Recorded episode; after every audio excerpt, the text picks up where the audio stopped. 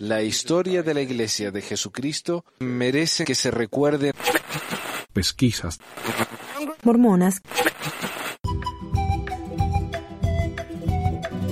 Hola mi gente linda, bienvenidos a todos a otro episodio de Pesquisas Mormonas. Hoy tenemos el episodio 253 del 21 de junio de 2020. Y hoy tenemos varios anuncios que hacer. Primero que nada, muchísimas gracias a Román por su donación por PayPal. Muchísimas, muchísimas gracias, maestro.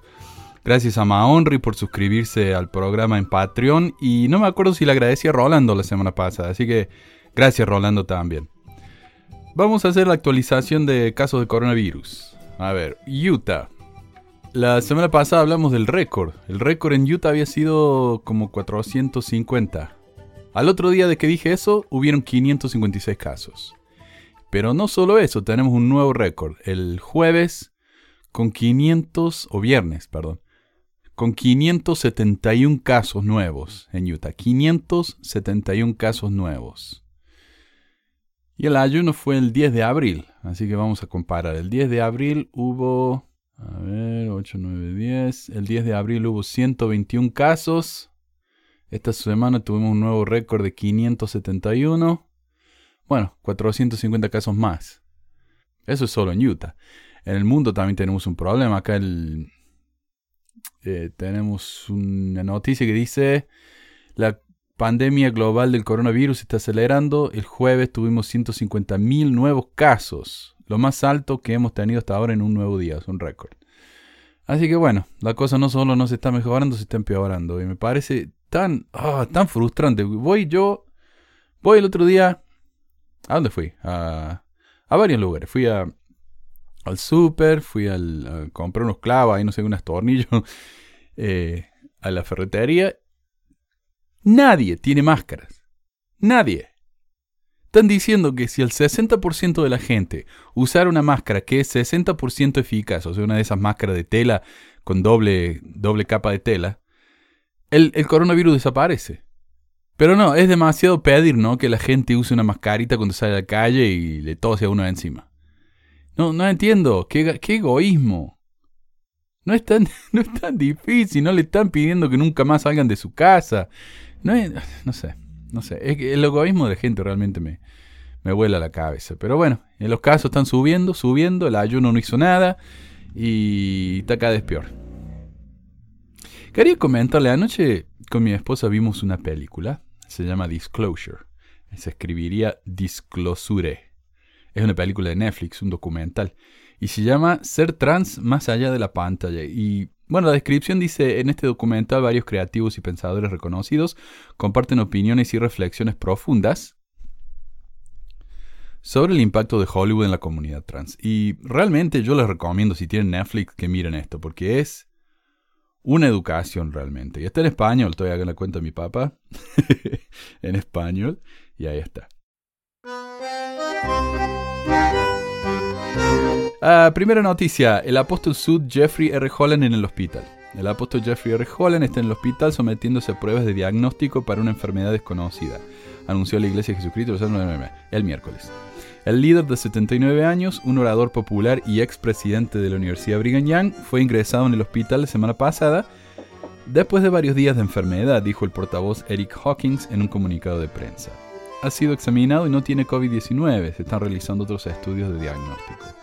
No se divulgó ninguna otra información sobre la condición de Holland. En un video publicado la semana pasada por el Elijah Interfaith Institute en Jerusalén, Holland habló de su autorreflexión debido al aislamiento de la pandemia. Que inusual es para algunos de nosotros, incluyéndome a mí, estar en cuarentena, pasar tiempo conmigo mismo, lo que a menudo no tengo la oportunidad de hacer, dijo Holland al rabino Alon Goshen Gottstein. Algunas cosas me gustan de Jeffrey Holland, pero otras cosas necesitan trabajo necesitan mejoras. Y bueno, y sigue, ¿no? Pero, bueno, aparte de eso de estar furioso con los ex mormones y de mentir en público en la televisión nacional acerca de las promesas de muerte que se hacían en el templo antes del 1990, Holland parece uno de los más decentes de los 15. Al menos hasta ahora no ha dicho nada demasiado racista, homofóbico u odioso hacia otras religiones. Así que es triste que esté en mala condición. Ojalá se mejore pronto. Los mormones están desenamorando de Trump. El presidente del Partido Republicano Donald Trump no es muy popular en Utah, una estadística que es sorprendente en sí misma. Pero entre dos grupos que tradicionalmente han apoyado a presidentes republicanos en el pasado, republicanos tibios y mormones muy activos, la posición de Trump también es problemática. Hemos notado durante años que Trump no es muy querido entre las mujeres en Utah. La reciente encuesta de Y2 o Y2 encuentra una diferencia de 16 puntos porcentuales entre hombres y mujeres en la aprobación del trabajo del presidente en todo el estado entre todos los votantes. Ahora, un análisis de la encuesta eh, de Y2 sobre mujeres sud muy activas encuentra aproximadamente la misma diferencia entre hombres sud muy activos, una vez más una diferencia de 16 puntos porcentuales, ya que las mujeres mormonas les disgusta más Trump que a los hombres mormones. Pero al profundizar en los números generales, encontramos algunos números realmente malos para el presidente. En todo el país, los mormones activos son algunos de los partidarios más leales del presidente entre los diversos grupos religiosos. Pero en Utah, Y2 descubre que la mitad de todas las mujeres sud muy activas desaprueban a Trump y un 41% fuertemente desaprueban al presidente. compárese eso con solo el 34% de los hombres sud muy activos que desaprueban a Trump y solo el 27% que desaprueban fuertemente al presidente. Ah, dice Y2 encuentra que la mitad de todas las mujeres mormonas activas aprueban al presidente, pero el 65% de los hombres activos aprueban el trabajo de Trump que Trump está haciendo como presidente, un índice de aprobación mucho más alto. Y estamos hablando de los eh, muy activos y muy republicanos, ¿verdad? Eh, pero no todos los mormones son muy activos y muy republicanos. Eh, o sea, en general, entre todos los mormones de Utah, Trump está solo a tres puntos porcentuales por delante del demócrata Joe Biden en Utah. Una estadística notable, dice. A ver, mientras que las mujeres muy republicanas y los hombres muy republicanos aprueban a Trump como al 90%, entre los republicanos no muy fuertes o tibios le dan una aprobación de solo el 60%. Y entre las mujeres mormonas, independientes eh, en política o que tienden demócratas o que son demócratas fuertes, realmente no les gusta Trump para nada. Pero bueno, para aclarar, entre los mormones fieles las mujeres desaprueban a Trump más que los que están a favor. Entre los hombres que también son republicanos fuertes, más están a favor de los que lo desaprueban, pero no por mucho. Mientras más republicanos estos mormones, más aprueban a Trump. Pero entre los independientes y los demócratas mormones, y hay bastantes, nadie aprueba el trabajo que está haciendo Trump. Cero. Y eso es un problema porque después de todo, Utah no está hecha de mormones fuertemente republicanos. Probablemente gane en noviembre. El, el, viejo Colorado. Pero los números a favor van a ser muy bajos comparándolos con los de otras elecciones en el pasado. En el 2016 Trump recibió el 45% de los votos en Utah comparado con el 27 para Clinton, es decir, 18% puntuales más. 18 puntos porcentuales más para Trump. 18. Esta vez, Trump tiene una ventaja de solo 3% sobre Biden. Y considerando que 3% es por lo general el margen de error en las encuestas presidenciales, no sería imposible que Trump y Biden empaten, lo cual sería para matarse de risa. Y estos eh, próximos dos artículos tienen que ver con todas las eh, ¿cómo se dice? Las protestas, manifestaciones. Y alguien me aclaró, no se dice protestantes, se dice manifestadores. Gracias gracias. Eh, que están sucediendo en los Estados Unidos con esto de los asesinatos por parte de los policías a los, a los negros. Y, y tiene que ver también con cambiar nombres en la BYU. El primero se llama Es hora de cambiar el nombre de la Universidad Brigham Young, por Tassie Young. Y dice, obtuve dos títulos de BYU, la Universidad de la Iglesia de Jesucristo de los Santos. Brigham Young fue el líder fundador de Utah y un pionero icónico del este. Sin embargo, podría decirse que no hay un supremacista blanco más exitoso en la historia de Estados Unidos al considerar su impacto en mantener a su iglesia, su comunidad y su estado blancos y deleitables durante casi 200 años. Young solo y sin ayuda creó e integró enseñanzas de violencia racial, segregación y autoridad moral blanda que permitieron una norma social que no solo oprimía la vida de los negros, sino que les enseñaba a sus seguidores que la supremacía blanca era un mandato de Dios. En un discurso ante la legislatura de Utah en enero eh, de 1852, Young dijo, Tanto como creemos en la Biblia, debemos creer en la esclavitud, esta raza de color ha sido sometida a severas maldiciones que se han traído sobre sí mismos, y hasta que la maldición sea quitada por aquel que la colocó sobre ellos, deben sufrir bajo sus consecuencias. La Iglesia Sud se enfocó aún más en sus enseñanzas a través de la guerra civil y el movimiento moderno de derechos civiles de los 70, y solo las repudió en un ensayo histórico poco conocido en 2013. Aprendí las enseñanzas de Young en el seminario de la escuela secundaria cuando me enseñaron que el matrimonio interracial de mis padres era una decepción para Dios y que la piel de mis amigos negros era una maldición debido a sus acciones en un reino premortal. Fui testigo de las enseñanzas de Young como misionero cuando mis entrenadores, criados en Utah, gritaban desde nuestro vehículo, propiedad de la iglesia, perro lanudo, un insulto racista, cada vez que pasábamos eh, a un hombre negro en la calle. Y cuando mis compañeros blancos de clase de BYU no respetaron e interrumpieron a un profesor latino sud que estaba de visita para compartir su perspectiva minoritaria. Reconocí las enseñanzas de Young cuando salí de BYU, porque nunca había tenido un profesor negro después de ocho años de clases, y los únicos dos profesores negros que conocía estaban siendo expulsados de sus puestos. Sentí las enseñanzas de Young cuando estuve parado sin camisa, con las manos en el aire, bajo el foco de la policía al costado de una carretera de Utah, siendo revisado ilegalmente mientras mis hijos miraban desde nuestro minivan. A mí también me hicieron salir del auto con las manos en alto porque tenía una luz que no funcionaba. O sea, yo, yo estaba muerto de miedo. Me hicieron salir, me dijeron, salga del auto con la mano en alto. Digo, ah, miércoles, ¿qué hice? Y salgo, me dice, eh, ¿tuvo muchas experiencias en Utah? Digo, no, esta es mi primera. Bueno, dice, eh, está bien. ¿Tiene alcohol en el auto? ¿Tiene droga? Preguntas estúpidas. Y vieron que estaba yo muerto de miedo, ¿viste? Yo tenía unos 25 años en esa época. Me dice, bueno, está bien. Eh, la luz de atrás de tu auto está rota. Para eso me hicieron levantar las manos.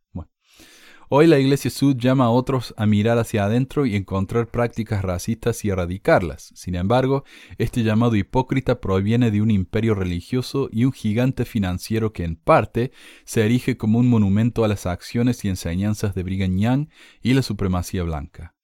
Con campañas calculadas y llamativas fotografías, la Iglesia Sud usa las palabras de la justicia racial, pero ha fallado completamente en mirar sus propias raíces y arrepentirse y expiar la violencia y la opresión en su propia historia, especialmente los efectos de las enseñanzas de Brigham. Es hora de que la Iglesia Sud tome medidas demostrativas para mirar sus propias raíces y erradicar las enseñanzas, la filosofía y las estructuras de supremacía blanca iniciadas por Brigham Young y que muchos practican y defienden descaradamente en mi alma mater. Brigham Young ha tenido su día. Es hora de un nuevo día donde las vidas de los negros no están sujetas a una moralidad blanca arraigada, susurradas doctrinas de blancura y perspectivas blanqueadas sobre todas las cosas, desde la biología hasta la jurisprudencia. La Iglesia Sud puede comenzar este proceso y mostrar claramente a los estudiantes, al profesorado, a los antiguos alumnos y a la comunidad de fe en general que se toma en serio la eliminación de las injusticias raciales en su propio cuerpo. Es hora de cambiar el nombre de BYU. Y el siguiente es más o menos similar. Petición estudiantil pide a BYU que cambie el nombre del edificio en honor a Pionero Sud y dueño de esclavos.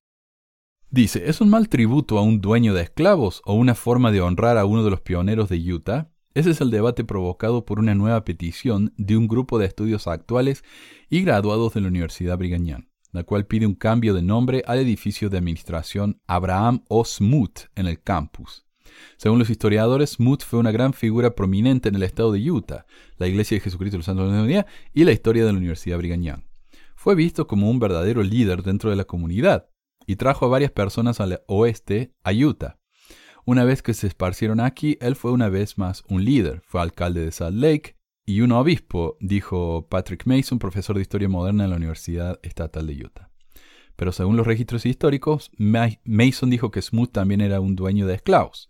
Cuando los estudiantes de BYU, Coleman Packer y Tristan Quist, se enteraron, se asociaron con el estudiante Cole Stewart Johnson para iniciar una petición. La petición insta a los funcionarios universitarios a considerar cambiar el nombre del edificio administrativo. Quedé profundamente incómodo con eso. Pensé que era muy muy decepcionante que nombremos un edificio por alguien que había esclavizado a seres humanos, dijo Packer. Mason señaló que otras figuras prominentes en la historia de los Estados Unidos, como George Washington y Thomas Jefferson, también poseían a esclavos.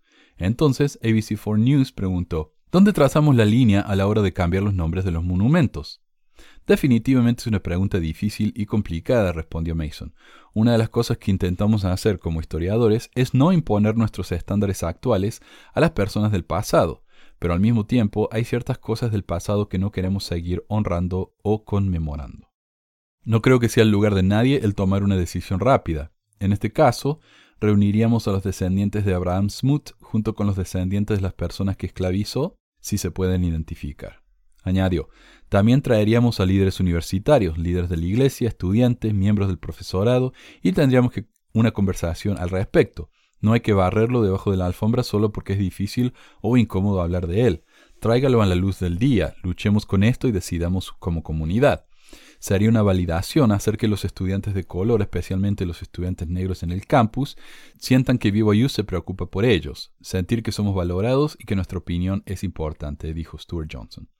Reconocemos que esto es algo que puede llevar tiempo, pero tener esa conversación es una forma de mostrar que están comenzando a hacer esfuerzos y permitir a los estudiantes ver su progreso y hacerlos respetables. ABC4 News contactó a la Universidad Brigham Young para hacer comentarios, pero no recibió una respuesta hasta el miércoles por la tarde. Hola gente, le estaba hablando Manuel acá desde el futuro. Después de que terminé de grabar el programa, me encontré con esta noticia en el Salt Lake Tribune, que lo acaban de publicar. Dice que a la estatua de Brigham Young en Provo la han pintado de rojo, le han tirado pintura y en la base de la, de la estatua han puesto la palabra racista. Y dice que pusieron una X en el cartel que dice edificio de administración Abraham O. Smoot. Parece que usaron un galón entero de pintura roja cuando se la tiraron ahí a Brigañán. Eso nomás quería agregar. No tengo la noticia entera traducida, pero es lo que dice acá el Select Tribune. Así que me pareció. Lo voy a poner ahí en el blog, pesmore.org. Así que búsquenlo ahí si, si les interesa mirar la foto.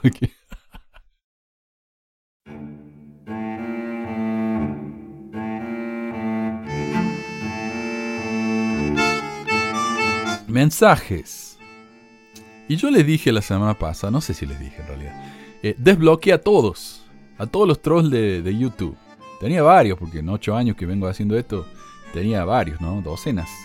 Los desbloqueé a todos traté de no eh, pelear con muchos. Me, he calmado mucho, les prometo. Y reapareció uno que se llama a sí mismo Tom Mishi. Y bueno, este Tom Mishi dejó varios comentarios, obviamente es un seudónimo.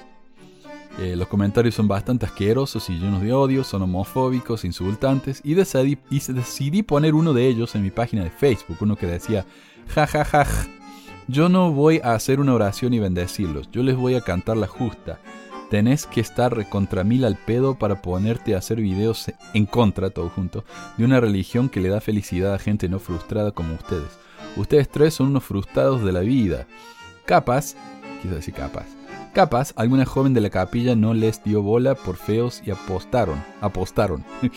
y ahí pone seis caritas de risa, o sea, seis alteradas, una al costadito, una derecha, una al costadito, una al derecha, y así, ¿no? Seis. O peor, fue más fuerte sus inclinaciones homosexuales al ver sus sentimientos afectados por la doctrina se justifican apostan, apostatando, ahí lo escribió bien, y contradiciendo eso que alguna vez aceptaron. Ja, ja, ja, ja, ja. Terribles bolas tristes. eh, bueno, y eso no es tan horrible, sino más bien es el comentario mormón hipócrita estándar aunque después de comentario como ese uno se cansa, ¿no? Lo que sí me molesto, porque lo deja, el mismo comentario como 80 veces. A veces copian y pegan el mismo comentario por todo el canal, ¿no? Eh, lo que sí me molestó muchísimo fue otro comentario que escribió donde dijo, tu mamá, que era fiel mormona, debe estar en el cielo muy triste por tus actos, Manu, y me deja las seis risitas esas. Ah, costadito derecha, costadito derecha, así. Arrepiéntete de, tu bisexualidad y apostasia. A mí me encanta cómo escribió bisexualidad. Escribió B-I-C-E-X-S-U-A-L-I-D-A-D. ok. Y vuelve, y volví al Evangelio.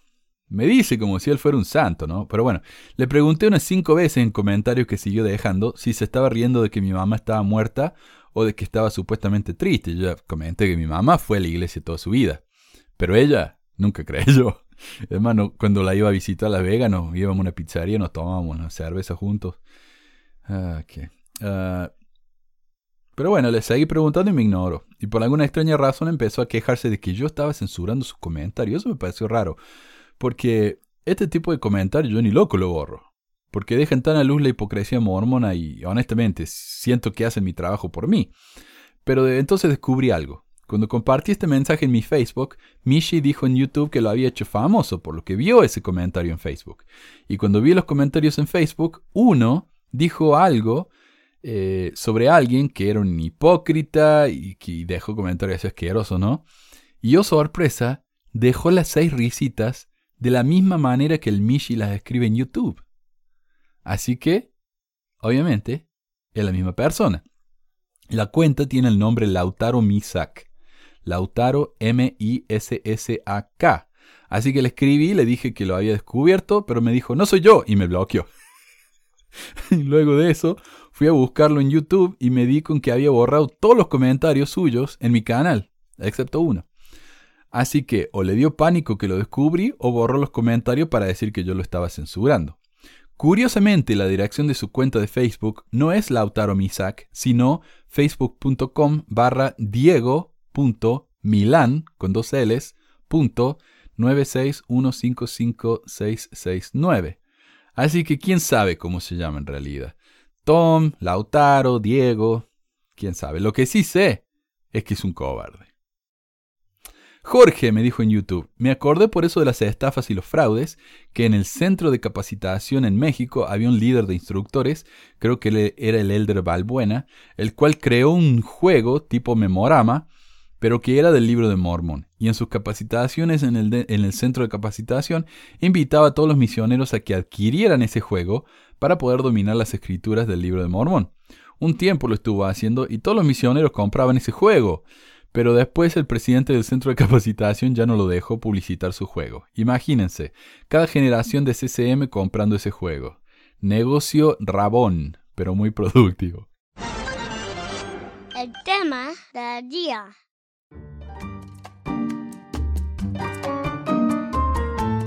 Estamos pagando demasiado en diezmos por Alan Rock Warman. Y quiero aclarar algo. Rock Waterman es un mormón fiel, creyente pero de los que creen en José Smith, medio como el, el admin de Kumora, ¿no? No en los líderes actuales, ya que no profetizan y están demasiado enfocados en cuestiones corporativas en lugar de los asuntos espirituales. El ensayo de Warman me pareció interesante, pero solo en sus aspectos históricos, por lo que eliminé casi toda referencia a sus, a sus propias nociones doctrinales, ya que no me parecieron relevantes para el tono de este programa, y porque es demasiado largo y requeriría un par de episodios dedicados nada más que a esto. Todos los datos históricos y las citas que no incluían una referencia en el artículo de Waterman, ahora las incluyen. Y algunas me costaron bastante encontrar, pero las encontré. Y siempre trato de que vayan a la fuente inicial. Y lo bueno ahora es que con sitios como archive.org o gutenberg.org y los papeles de José Smith, uno tiene mucho acceso a estos documentos originales. Así que no es tan difícil. Eh, en otras palabras, pongo ahí todas las citas, si alguien quiere buscar estas cosas, la van a encontrar. Y dice, en la iglesia a la mayoría de nosotros nos han enseñado desde la infancia mitos y suposiciones con respecto al diezmo. Y los maestros y padres que nos lo enseñaron tampoco sabían más que eso. Algunas de estas enseñanzas son que el diezmo es el dinero del Señor, que un diezmo constituye el 10% de nuestras ganancias totales, que siempre debemos asegurarnos de pagar el diezmo antes de pagar nuestras cuentas, que el dinero del diezmo va a ayudar a los pobres y necesitados, que pagando un diezmo completo Dios promete bendecirnos individualmente, que pagar el diezmo es un mandamiento que se espera de todos los miembros de la iglesia, y que obedezcan independientemente de las circunstancias y que el diezmo debe pagarse antes que nada, incluso si eso significa que sus hijos pasarán hambre. Y hace esa lista Warman porque él va a contradecir cada una de esas cosas en su ensayo. Pero primero que nada, algunos antecedentes. El 7 de diciembre de 1836, el obispo Edward Partridge y sus consejeros definieron oficialmente el diezmo como el 2% del patrimonio neto de cada miembro de la iglesia, después de deducir las deudas. Ese dinero fue destinado a cubrir los gastos operativos de la iglesia y parece haber sido adecuado por un tiempo. Dos años después, cuando la iglesia tenía ocho años, unos 15.000 conversos habían emigrado de sus hogares y se habían reunido en Missouri, el Nuevo Sion. José Smith y Sidney Rigdon, quienes constituían la primera presidencia en ese momento, pasaron todo su tiempo lidiando y resolviendo este enorme flujo de inmigrantes al punto de no poder ganarse la vida para ellos y para sus familias. Las cosas habían llegado al punto en el que José y Sidney debían ser compensados por su tiempo, o ambos iban a tener que parar lo que estaban haciendo y salir a buscar un trabajo real. El 12 de mayo, los dos hombres llevaron el asunto ante el, el sumo consejo de la iglesia. George W. Robinson registró las minutas. La presidencia expuso ante el Sumo Consejo su situación para mantener a sus familias en la situación y la relación que tenían con la Iglesia, gastando, como lo hicieron, durante ocho años, su tiempo, talentos y propiedades al servicio de la Iglesia, y ahora se han reducido, podría decirse, a la mendicidad absoluta, y aún así estaban detenidos al servicio de la Iglesia. Ahora se habían hecho necesario que se hiciera algo para su apoyo, ya sea por parte de la Iglesia o de lo contrario, deben hacerlo ellos mismos por su propio trabajo. Si la Iglesia dijera ayúdense a sí mismos, les agradecerían e inmediatamente lo harían, pero si la Iglesia dijera sírvannos, entonces se deben tomar algunas disposiciones para ellos. El Sumo Consejo votó 11 a 1. George Hinkle se opuso energéticamente a un ministerio asalariado para contratar aún más a los dos hombres por sus servicios, teniendo cuidado de señalar que el dinero no era para predicar o recibir la palabra de Dios por revelación, ni por instruir a los santos en la justicia, sino por trabajar en el establecimiento de una imprenta, en la traducción de los registros antiguos, etcétera, etcétera. Richard S. Van Wagener, en su biografía de Sidney Rigdon, explica además que, después de las negociaciones, acordaron ofrecer a Sidney Rigdon y a Smith un contrato anual de 1.100 dólares cada uno, más de tres veces lo que el trabajador promedio del día ganaba. Ebenezer Robinson, el secretario del Sumo Consejo, escribió más tarde que, cuando se escuchó fuera de la ciudad que el Consejo había dado un paso así, los miembros de la Iglesia casi unánimemente alzaron sus voces en contra. La expresión de desaprobación fue tan fuerte y enfática que en la próxima reunión del Sumo Consejo la resolución que votó por el salario fue revocada. Lo que el Sumo Consejo hizo en su lugar fue ofrecer a los hombres 80 acres donde sus familias pudieran vivir. De todos modos, la iglesia había estado creciendo más rápido de lo que nadie, eh, de lo que nadie había previsto, por lo que ya era hora de obtener la opinión del Señor sobre cómo manejar los asuntos financieros. Entonces, en julio de 1838, José le hizo la pregunta al Señor sobre cómo debía financiar todo esto, y la respuesta es lo que ahora conocemos como la ley del diezmo. Esa ley consta de todo el capítulo Doctrina y Convenios 119 y abarca los siete breves versículos. Lo primero que se puede notar acerca de la ley del diezmo es que aborda de manera concisa dos preguntas importantes. Uno, ¿en qué se gastan estas contribuciones? Y dos, ¿cuánto se espera que contribuyan los miembros? Entonces, ¿en qué se supone que debe usarse el diezmo? ¿Verdad? El punto uno. Analizándolo, es bastante simple. Uno, en la construcción de la casa del Señor. Dos, eh, poner en el fundamento de Sion y para el sacerdocio, y tres, las deudas de la presidencia de la iglesia. Eso es lo que dice Doctrina y Convenio 119. Notarán que no hay nada allí sobre ayudar a los pobres, ayudar en caso de terremotos o ayuda humanitaria, por ejemplo. Las donaciones caritativas son algo que definitivamente se nos ordena hacer, pero créanlo o no, las donaciones caritativas son algo que está separado del diezmo. Si se hace correctamente, pagar el diezmo es indoloro, dice, o sea que no duele, y debería dejar bastante para la, para la caridad. Si se hace de acuerdo con los dictados del hombre, puede ser bastante difícil y la caridad a menudo se queda atrás. Al leer la ley del diezmo, también notarán que no menciona ninguna bendición para quienes cumplen con la ley, aunque el versículo 6 contiene algo que parece una maldición para aquellos que no la observan. O sea, paguen el diezmo, no, no van a recibir bendiciones según Doctrina y Convenio 119, pero si no lo pagan, ah, van a ser malditos. Y por eso acá le dicen seguro contra incendio, porque si uno no paga se va a quemar. La sección 119 proporcionó la dirección en cuanto a cómo se llevaría a cabo, tanto en cuanto a la recepción como al desembolso. Esto es lo que significa la ley del diezmo. Se refiere al derecho procesal en oposición a un mandamiento. De hecho, la palabra mandamiento, obedecer u obediencia no aparece en toda la revelación. Hay algunas partes en Doctrina y Convenio donde se menciona brevemente el diezmo, como en Doctrina y Convenio 64, 97, 85, pero si se busca la verdadera ley del diezmo, solo se encuentra en la sección 119. Esa es la ley del diezmo en su totalidad. Lo sabemos porque en los versículos 3 y 4 el Señor nos dice que este será el comienzo del diezmo de su pueblo y que será una ley permanente para nosotros para siempre. Entonces, lo que sea que cualquier mormón crea sobre el diezmo, si no está ahí, no es parte de la ley. En el primer verso, el Señor anuncia la primera parte del diezmo. Es para que todos los bienes excedentes sean puestos en manos del obispo habría sido un término sorprendentemente fácil de cumplir, ya que los primeros santos entendieron que el significado de la palabra excedente era cualquier propiedad que tenían y que realmente no necesitaban o no utilizaban, era la sobra. Si el hermano Zeke estaba criando pollos, tenía que quedarse con todos los pollos que su familia podía comer durante el año, más lo suficiente como para intercambiar por otras necesidades, junto con tantos huevos como su familia pudiera consumir, comerciar o vender para otras necesidades. Si tenía gallinas y huevos adicionales más allá de las necesidades de su familia, ese era el excedente de Zeke, y esos iban al obispo como su diezmo.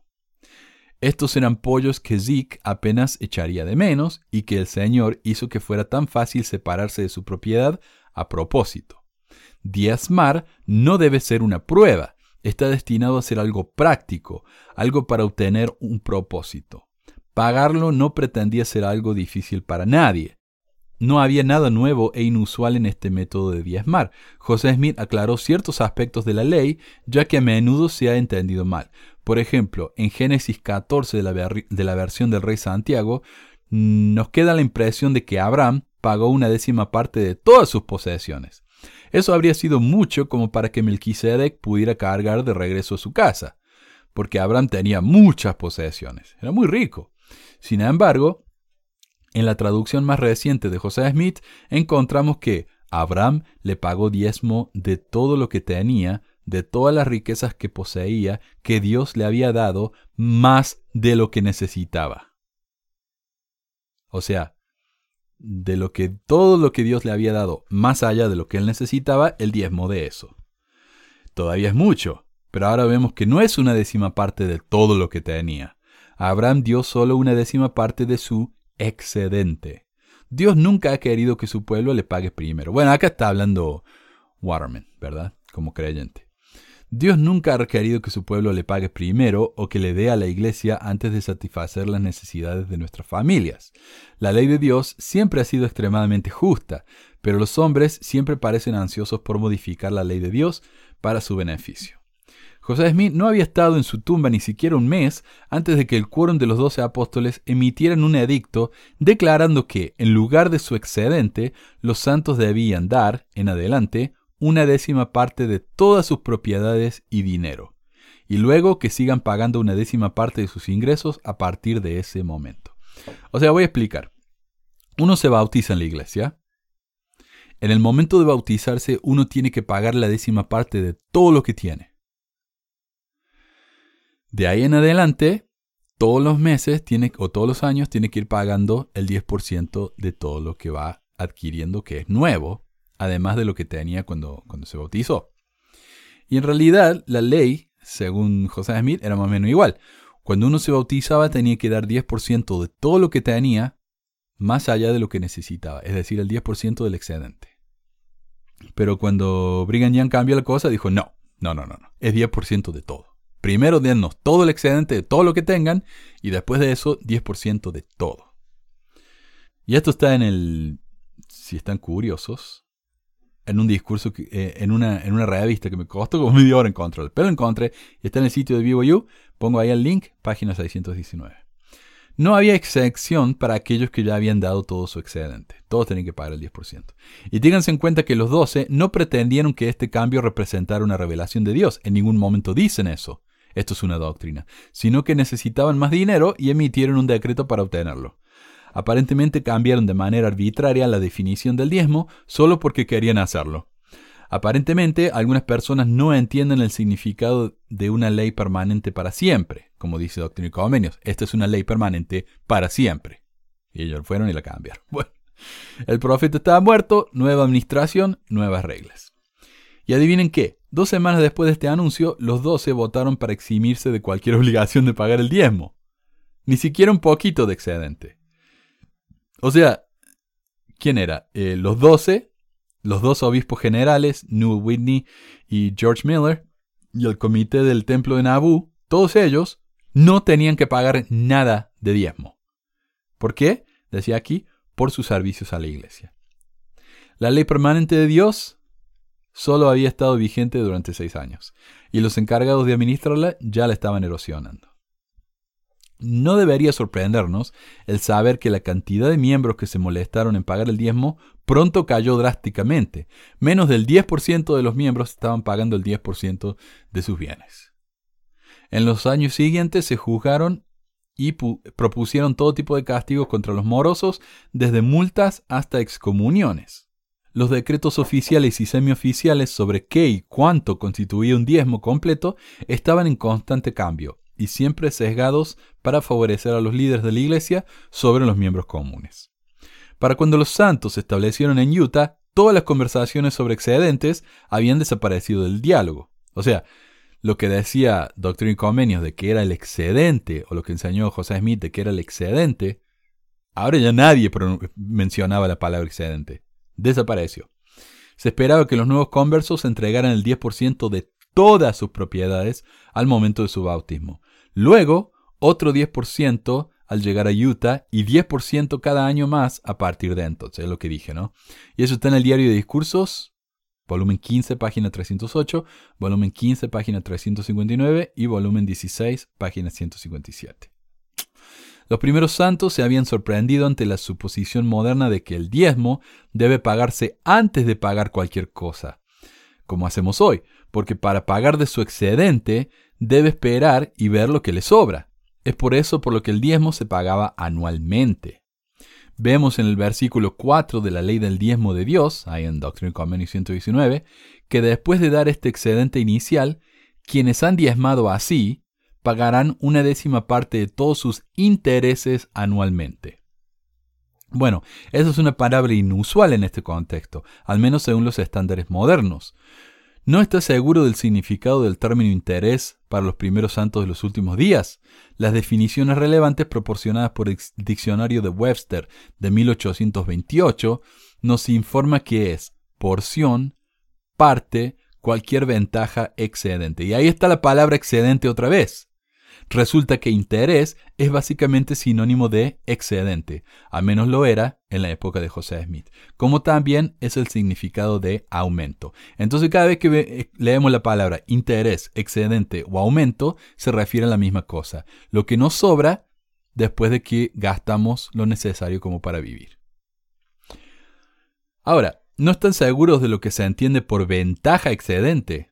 En el mismo diccionario, bajo ventaja, encontramos beneficio, ganancia, lucro, también interés, incremento. Pero no significa ganancia lo mismo que interés o salario. Entonces, en los tiempos modernos, cuando nos pagan salario, tenemos ganancia, ¿verdad? No se supone que debemos pagar el 10% de nuestros salarios, ya que nuestros salarios representan una ganancia. No. El significado de ganancia en lo que respecta a una persona siempre ha sido similar a la ganancia que sería para una empresa. El dinero que ingresa a un negocio puede consistir enteramente de lo que obtiene por vender sus productos o ingresos por ventas, pero todos esos ingresos no dan una imagen precisa de cuánto dinero ha ganado el negocio, porque gran parte de ese dinero tiene que volver a salir para cubrir los gastos para comprar mercadería, para pagar a los empleados, para pagar el alquiler, la luz, etc. Lo que queda después de esos gastos constituye cuánto dinero realmente gana el negocio.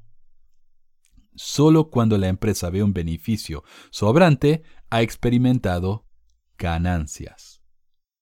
Del mismo modo, los salarios o sueldos se han definido como compensación por su tiempo y trabajo. Solo después de que haya cubierto sus gastos podrá disfrutar de su ganancia, que es el dinero, el dinero que puede usarse como desee, para comprar lo que desea, para ahorrar para alguna compra futura o incluso para quemarlo.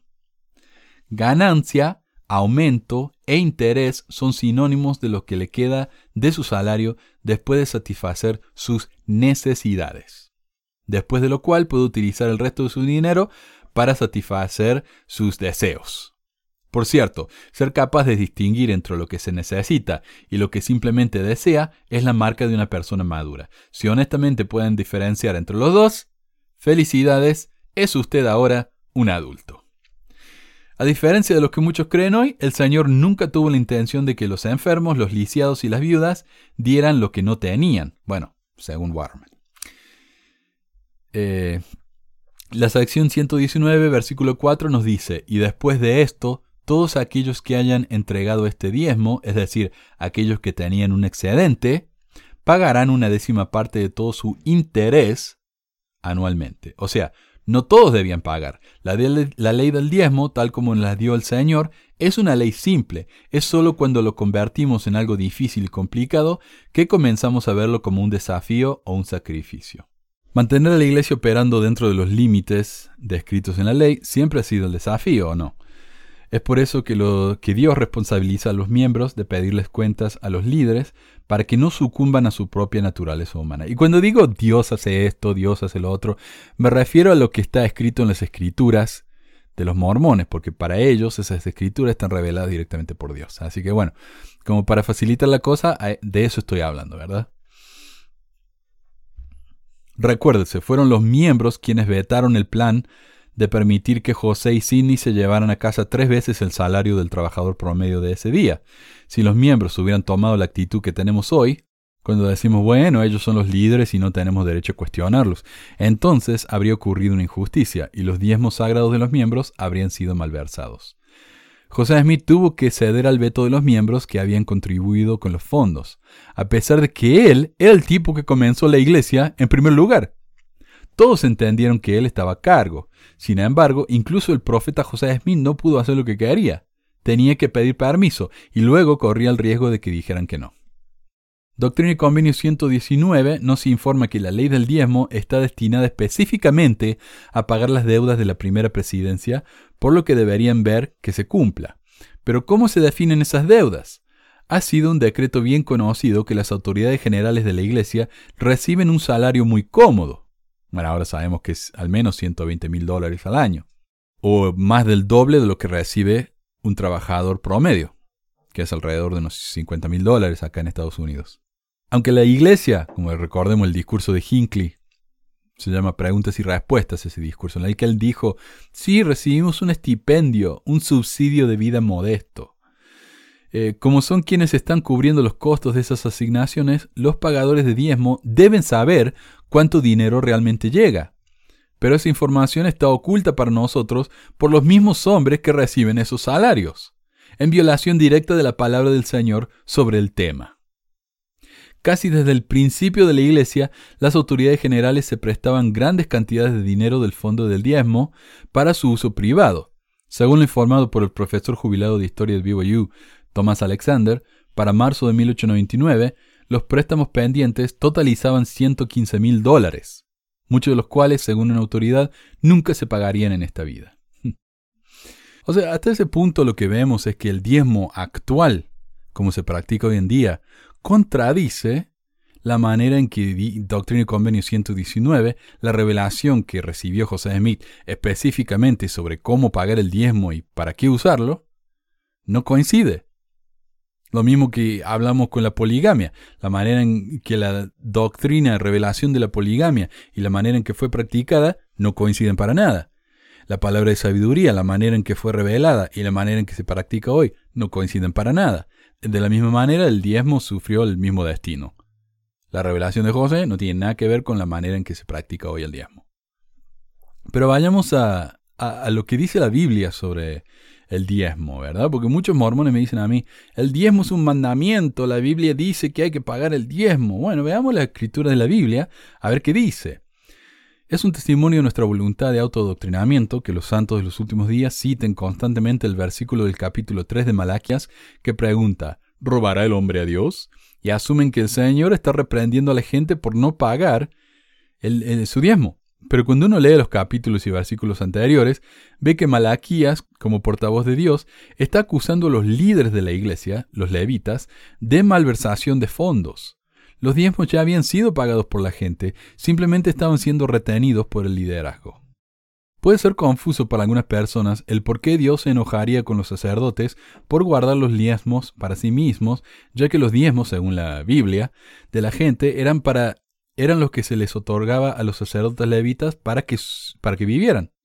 Era el trabajo del sacerdote dirigir el templo, y los diezmos aportados por la gente eran la forma en que los sacerdotes debían ser compensados. Bueno, y acá Rock Warman aclara los tres tipos de diezmos y, lo que no, ¿no? Pero yo quise hacer una aclaración mía, yo hice una investigación y me quedó bien claro lo que dice la Biblia sobre el diezmo, y lo quiero compartir con ustedes. Ahora el diezmo es principalmente algo del, Antiguo Testamento. Nótese que el diezmo no se menciona como mandamiento en el Nuevo Testamento, lo cual nos da la idea de que el diezmo es parte de esas leyes que se cumplieron con la venida de Cristo, como el apedramiento de hijos rebeldes y la prohibición de comer mariscos. En realidad, el diezmo se menciona una sola vez en el Nuevo Testamento, y es cuando Jesús critica a los fariseos por su hipocresía, por diezmar, lo cual, según la creencia de los fariseos, es necesario, pero ignoran la justicia, la misericordia y la fidelidad. Jesús no parece estar diciendo que el diezmo es un mandamiento para todos, sino para los fariseos, porque es lo que ellos creen. Es como cuando uno le saca, eh, le saca en cara a un mormón que sea tan reglero por no tomar café, pero abusa del azúcar, lo cual es peor para la salud que el café y, y no se considera un pecado en el mormonismo.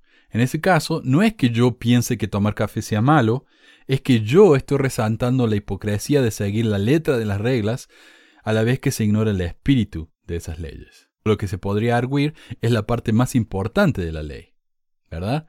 Eh, por ejemplo, en el caso de la palabra sabiduría, el punto de la palabra sabiduría es tener salud. Pero cuando uno se niega a tomar café, pero se toma 3 kilos de cosa con azúcar al día, eh, hay algo mal es hipocresía. Lo mismo con Jesús y los fariseos. Había tres tipos de diezmos en el Antiguo Testamento. El diezmo levítico o sagrado, está en números 18, 21 y 24, el diezmo de las festividades y el diezmo de los pobres, Deuteronomio 14, 22 al 29. El diezmo levítico era para que los sacerdotes levíticos se mantuvieran. Era la comida donada, como dice Warman, era la comida donada para que pudieran sobrevivir a lo largo del año uno podía decir que es lo mismo que el sueldo que reciben los líderes más altos hoy en día. Pero ellos no son sacerdotes levíticos y sus funciones no son las mismas que las de estos sacerdotes bíblicos, así que el paralelo no es muy acertado. Además, estos, estos sacerdotes reciben comida. Hoy en día reciben 120 mil dólares al, al, año, más, más ropa, comida, choferes, autos. El segundo diezmo al ser un diezmo para una celebración judía específica, la fiesta de las cabañas o de los tabernáculos, tampoco se aplica a nuestros días. Además, ese diezmo entregado para esa festividad era consumido por todos los participantes, además de los sacerdotes. No era dinero que debía guardarse de ninguna manera para momentos lluviosos eh, ni nada por el estilo. El tercero era un diezmo donado cada tres años para el beneficio de los levitas y de los pobres, para que comieran hasta que fueran saciados, dice. O sea, una vez cada tres años la gente donaba, todos los pobres salían, venían, comían hasta que se llenaban y ya estaba. Eso no se hace ahora. Nada que ver. En conclusión, ninguno de los tres diezmos del Antiguo Testamento tiene absolutamente nada que ver con el diezmo mormón de hoy en día. Con respecto a la interpretación de Malaquías 3, de que los sacerdotes eran quienes no entregaron el diezmo al alfolí y por lo tanto la nación entera estaba siendo maldecida, tiene sentido. O sea, yo no sé si aclaré esto. La escritura dice, trae mi diezmos al alfolí. ¿A quién le está hablando? A los sacerdotes. Si uno lee el, capítulo 1 y 2 de Malaquías, Dios está retándolo a los levitas porque, o los, sí, los sacerdotes levitas porque están haciendo las cosas mal. Entonces, ¿por qué de repente en el versículo 3, en el capítulo 3, tiene que estar hablando de algo completamente diferente? Sigamos el hilo del, tema del, del- del libro este. Está hablando de los sacerdotes. La gente pagó los diezmos y los sacerdotes levitas no lo están trayendo al alfolí. Es el se refiere al tercer diezmo, ¿verdad? El que es para los pobres. Se están quedando con todo. Entonces me van a decir, pero entonces ¿por qué la nación entera está siendo maldecida si lo que están haciendo los sacerdotes está mal? ¿Por qué no son nada más que los sacerdotes los que están siendo maldecidos? Porque el Dios del Antiguo Testamento es así. Y vamos a ver ejemplos. En español, por ejemplo, esta escritura de Malaquías dice, Malditos sois con maldición porque vosotros, la nación toda, me habéis robado. Lo cual obviamente dice que la nación es quien no pagó sus diezmos, aunque da lugar a la interpretación.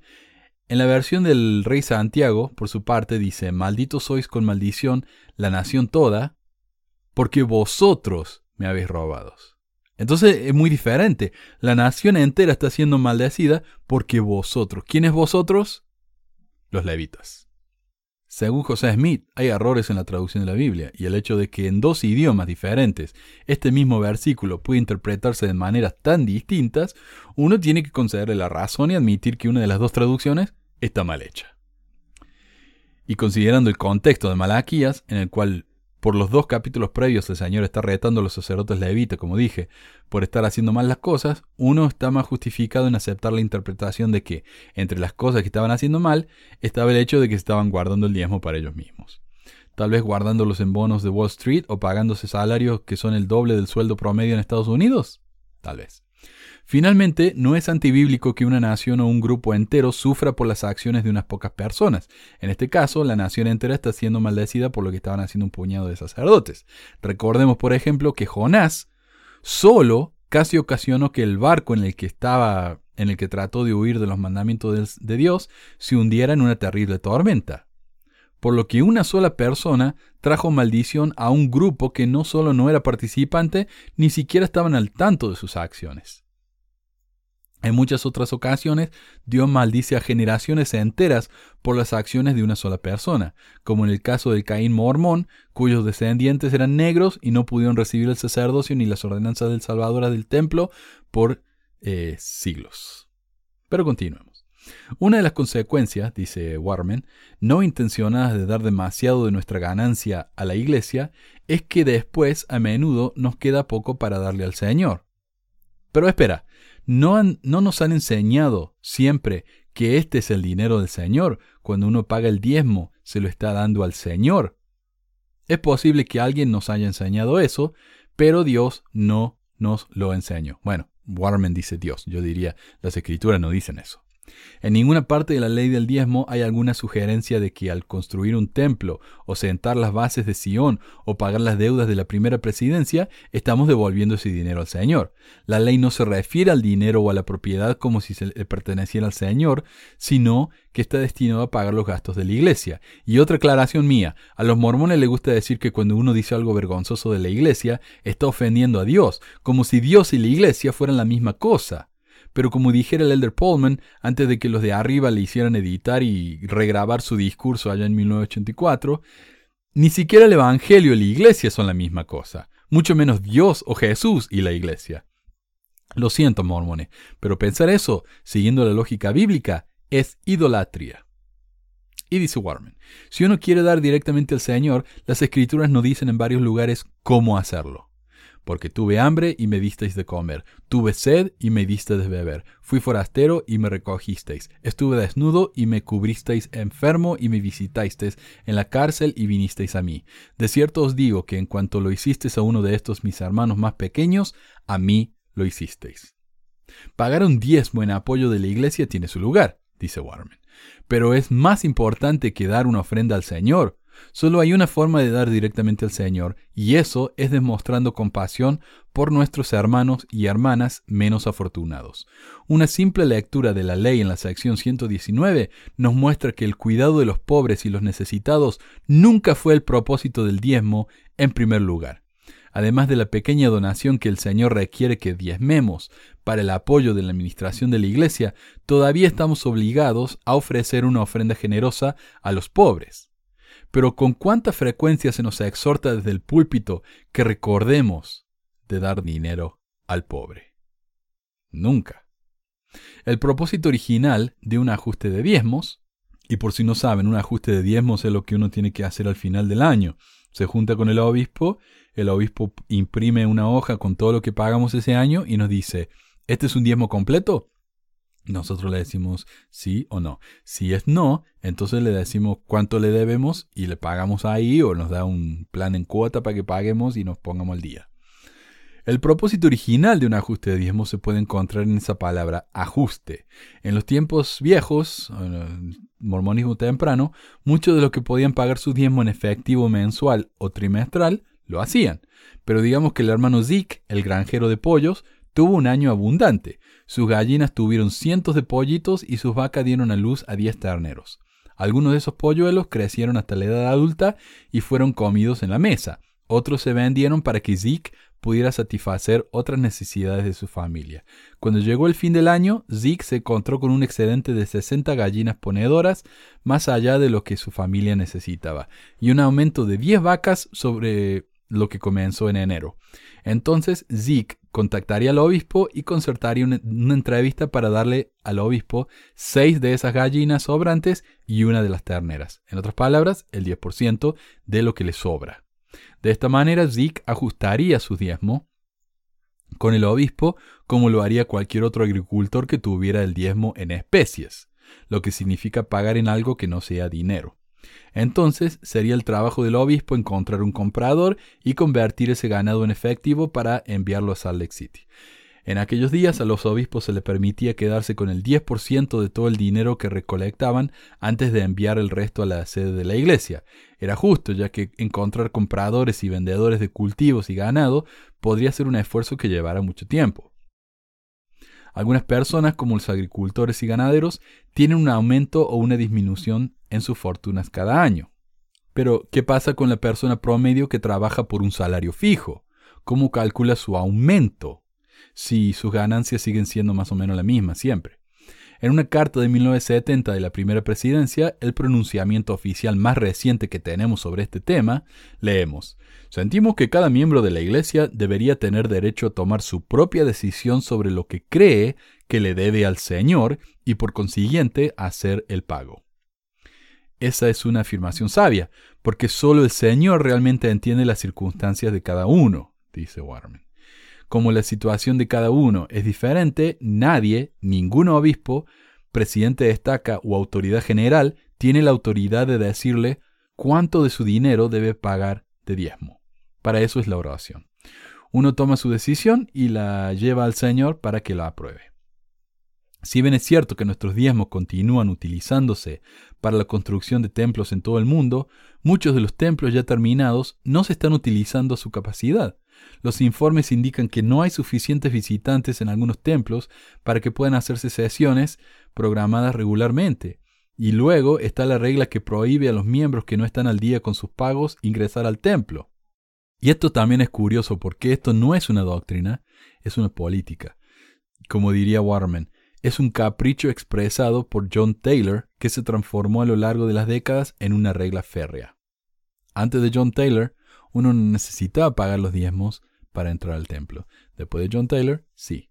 ¿Recibió una revelación? No, él simplemente decidió eh, empezar a hacer esto. A medida que menos miembros elijan pagar la cantidad de diezmo que los líderes modernos insisten, habrá menos miembros que puedan asistir al templo y por lo tanto menos necesidad de construir más templos. En cuanto a los diezmos que se usan para poner el fundamento de Sion, como dice 119, nadie sabe si eso todavía se mantiene como una prioridad. Una vez más, lo sabríamos si tan solo los líderes no proporcionaran un informe anual. Lo que sí sabemos es que los miembros que viven en otros países ahora tienen instrucciones de no reunirse con Sion o mudarse a Utah, como decía la iglesia al principio. El recogimiento de Israel era literalmente venir a Utah, o pensaron ellos tal vez Missouri, y vivir ahí todos juntos.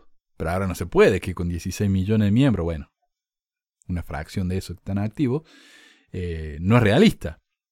Entonces ya eh, el mandamiento que decía poner los fundamentos de Sion, como decía Doctrina 119, no es relevante ya. Ciertamente, los santos de los últimos días pueden contribuir tanto como deseen al fondo de la ofrenda de ayuno, supuestamente para ayudar a los pobres, ¿verdad? Pero incluso ahí tenemos razones para preguntarnos si algún fondo contribuido a la, a la iglesia para un propósito específico terminarán donde el donante quiere. A esta altura, la mayoría de nosotros somos conscientes de la nota en la parte inferior de los nuevos recibos del diezmo que notifica al donante que la iglesia se reserva el derecho de poner su diezmo para cualquier uso que la parte corporativa de la iglesia decida. Entonces, si ustedes están tranquilos y dicen, oh, yo ayudo a los pobres, yo pago mi ofrenda de ayuno, eh, no estén tan seguros. Ese dinero tal vez está yendo para financiar a la BYU o para hacer libro de Mormón o para construir un templo nuevo en Dubái. Así que si ustedes realmente quieren ayudar a los pobres, ayuden a los pobres. Hay muchísima gente pobre que necesita de sus ayudas hoy en día. Eso fue todo por hoy. Gracias eh, por escucharnos, por estar con nosotros. Eh, realmente no tengo nada más que agregar, así que gracias de nuevo. Y nos vemos la semana que viene. Adiós mi gente.